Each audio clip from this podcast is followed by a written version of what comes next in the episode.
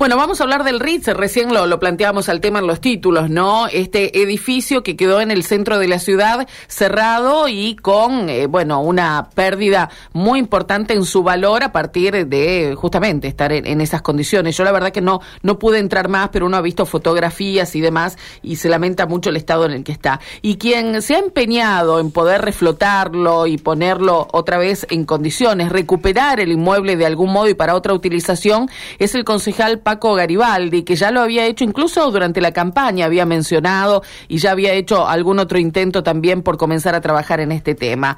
Eh, concejal, gracias por atendernos. Mario y Karina desde Radio M. Buen día, ¿cómo está? Muy bien, Mario.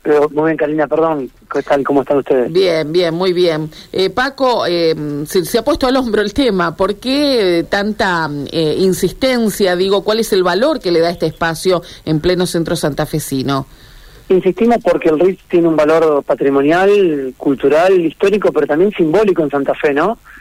son esos edificios que son, iba a decir difícil, yo diría imposible de reemplazar pues, se pueden construir distintos, con otra arquitectura, con otra lógica, pero esa calidad constructiva, ese diseño, eh, bueno, creo que va a ser muy difícil que podamos volver a ver algo así en Santa Fe, por lo tanto hay que mantenerlo, hay que recuperarlo.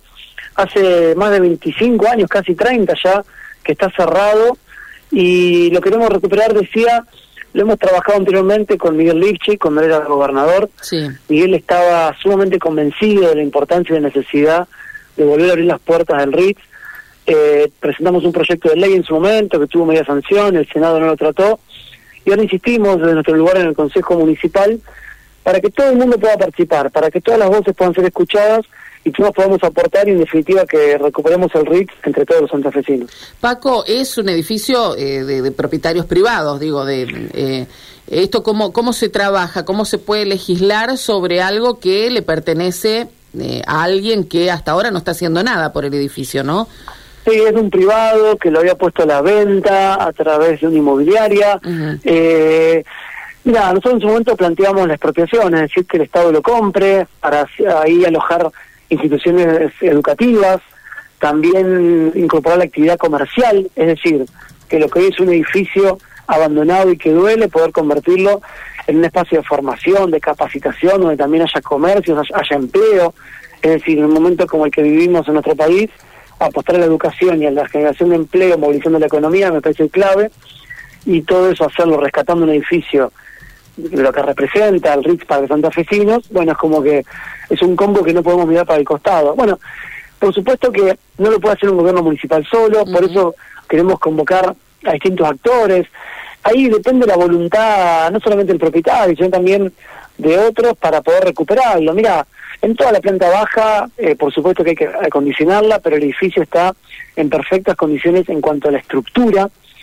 La planta baja, el subsuelo y los primeros niveles son los, los que se pusieron en valor para recuperar el, shopping, para hacer el shopping, que fue el primer shopping de Santa Fe con su primera escalera mecánica. Eh, por lo tanto, son los que mejores estados se encuentran. Bueno, podemos empezar de ahí, podemos hacer una articulación público-privada, inversión privada, inversión estatal, un acuerdo con el propietario, es decir, hay múltiples formas en las que se le puede buscar la vuelta, pero lo que no queremos es que siga pasando el tiempo, porque mientras más tiempo pasa, no solamente que se deterioran los pisos superiores, sino que también nos duele ver, ver ese edificio así, ¿no? en su momento pudimos recuperar un inmueble como lo que es la Casa de la Cultura, hay un buen Boulevard, el, Molino, la Redonda, que están todos abandonados, rotos. ¿Y se sabe cuánto sería el costo de eh, la inversión que hay que hacer, digo, para refuncionalizarlo? Es que eso depende de cómo se arranque, porque por eso yo planteo que se puede hacer en etapas. Claro. No es necesario arrancar por todo el edificio. Tiene ocho niveles el edificio. El subsuelo, la planta baja, seis pisos, una terraza hermosa con un mirador. Eh, cuando fue shopping ni siquiera se habilitaron todos los pisos, sino que eran solamente tres. Es decir, depende de lo que se quiere, lo que se pueda realizar, eh, se puede hacer eh, en etapas, pero lo que sí queremos hacer es abrir esos portones, es que empiece a haber movimiento ahí. Y además, una cuestión, cuando decimos que haya ahí actividad educativa, hay muchos institutos que están en este momento alquilando inmuebles para poder funcionar.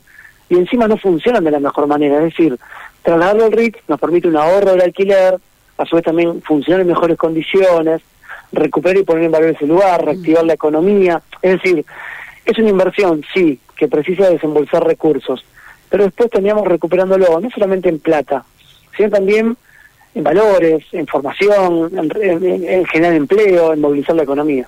Eh, Paco, la titularidad de ese gran edificio es un problema. Eh, Karina decía, eh, pertenece, digamos, tiene dueño. Eh, la cuestión de la titularidad, digamos, ¿crees que no sería impedimento para, para avanzar? Digamos, vos hablas de expropiación. Ahí tenés que tener una ley, por ejemplo, ¿no? Que, que, va más allá del mandato de un particular. Pero, ¿qué, ¿qué crees? ¿No es un inconveniente ese? Es un dato de realidad. Mira, Mario, obviamente que es una particularidad. De, si el dueño está interesado en poder abrir eh, y facilitar las cuestiones, es una cosa. Si tiene otros intereses, pues, bueno, los tiempos se, se, seguirán dilatando más. Pero nosotros planteamos por distintas vías. En su momento trabajamos la ley de expropiación. Repito, en diputados avanzó, en el Senado no, como suele ocurrir con muchas leyes. Miguel tenía la voluntad como gobernador de recuperarlo firmemente, Perotti no lo he escuchado manifestarse al respecto. Eh, entonces, pero sí de los, de, los, de, los, particulares, de los privados, he hablado con muchas instituciones, el Centro Comercial, el Buró de Eventos, la Federación Hotelera Gastronómica, eh, la Cámara de Bares, hay mucho interés también ahí, ¿no? Eh, entonces, bueno, depende en definitiva de cómo los santafesinos nos pongamos de acuerdo. Este Mario que muchas veces vemos como en otras ciudades pasan cosas que acá no, fundamentalmente, yo, Córdoba, Buenos Aires, eh, tenemos que ponernos más de acuerdo, tenemos que juntarnos más. Eh, es difícil, sí, por supuesto que es difícil, pero no imposible y también es necesario. Entonces, eh, bueno, no vamos a abandonar esta lucha, vamos a trabajar fuertemente hasta lograrlo y, abriendo el juego, ¿no? no cerrándonos en nosotros mismos, sino abriendo el juego y convocando a que todos los santafesinos seamos parte de la recuperación del RITS y bueno, y ojalá eh, llegar ese momento en el cual podamos abrir ese portón de nuevo, entrar y, disfrutarlo y aprovecharlo. ¿Y cuánto, cuántos pisos tiene? ¿Cuántas plantas tiene?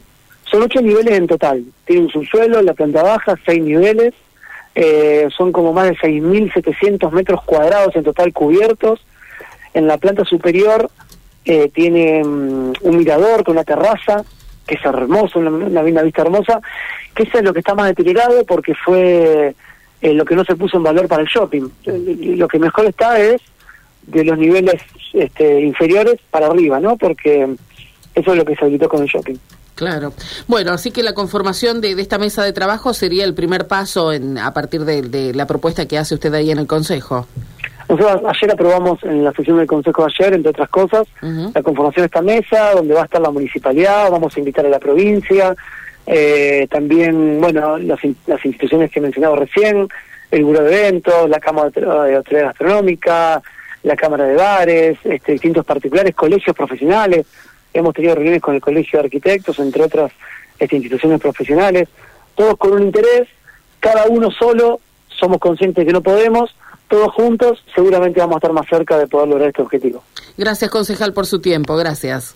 Al contrario, muchas gracias a ustedes y por supuesto también los invitamos a, también a, sumarse para, remar juntos en este objetivo. Bueno, ojalá podamos ver pronto. Hay que hacer una vaquita, concejal, porque estamos lejos, me parece. Como Mario Hay que hacer una vaquita de dinero, digo, para, para aportar al RIT, es complicado. Acá no va a encontrar mucho, le digo. Eh, ah, hay distintas formas de aportar, no, me refería a este, lo económico. Gracias, buen día. ¿eh? Muchísimas gracias, señora Bueno, el, el concejal Paco Garibaldi, que había llevado su propuesta a la Cámara de Diputados, tiene media sanción en diputados, ¿no? sí, pero, ya proponía, pero claro, el tema es que ha pasado el tiempo y... Terminó esa historia, ¿no? Hay que, hay que volver a arrancar. Eh,